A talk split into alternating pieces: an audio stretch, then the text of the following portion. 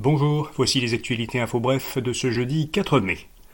Selon plusieurs médias, le ministre de l'Éducation Bernard Drinville déposera ce jeudi un projet de loi qui lui donnerait plus de pouvoir pour gérer le réseau scolaire. Cette loi permettrait au ministre de nommer les directeurs généraux des centres de services scolaires, qui devraient ensuite lui rendre des comptes. Les centres seraient obligés de transmettre au ministère les données nécessaires pour mesurer la performance du réseau. Par ailleurs, la loi créerait un Institut national d'excellence en éducation sur le modèle de l'Institut national d'excellence en santé et en services sociaux.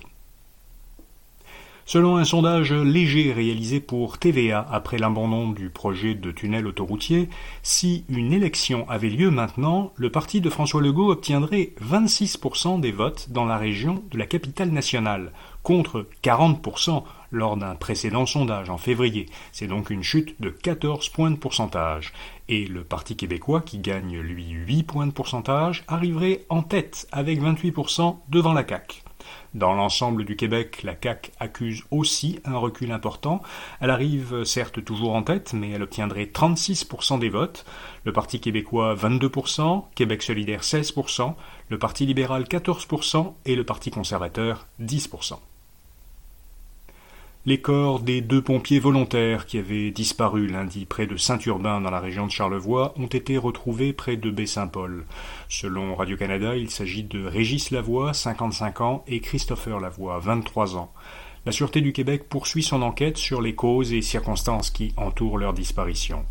Selon le ministère de la Sécurité publique, plus de 100 municipalités ont déployé des mesures d'urgence en raison des inondations, principalement dans les Laurentides, la Naudière et l'Outaouais.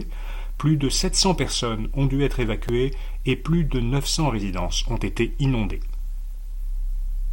Le gouvernement russe dit qu'il a abattu deux drones ukrainiens sur le terrain du Kremlin. Selon Moscou, il s'agissait d'une attaque terroriste planifiée et d'une tentative d'assassinat du président russe Vladimir Poutine. La Russie ajoute dans un communiqué qu'elle se réserve le droit de répondre à cette attaque. Le président ukrainien Volodymyr Zelensky lui, dément que l'Ukraine ait attaqué Poutine et il nie toute implication dans une éventuelle attaque de drone. Il a précisé que l'armée ukrainienne se bat uniquement en Ukraine pour défendre son territoire. Et puis Geneviève Guilbeault s'excuse d'avoir joué à placer des mots insolites à l'Assemblée nationale. La vice-première ministre et ministre des Transports a mardi glissé des mots très inusités comme amphigurique et croquignolesque dans ses réponses aux députés de l'opposition lors de l'étude des crédits budgétaires de son ministère. Guilbeault a posté sur les réseaux sociaux des photos où l'on pouvait lire Défi Crédit 2023 et voir deux colonnes, une avec une liste de mots et l'autre avec le nombre de points que chaque mot rapportait. Ces photos ont ensuite été supprimées. Le chef péquiste Paul Saint-Pierre Plamondon, qui interrogeait la ministre lors de l'étude des crédits, a qualifié ce jeu d'irresponsable. Voilà, vous savez l'essentiel. À demain matin pour d'autres actualités info bref. Bonne journée.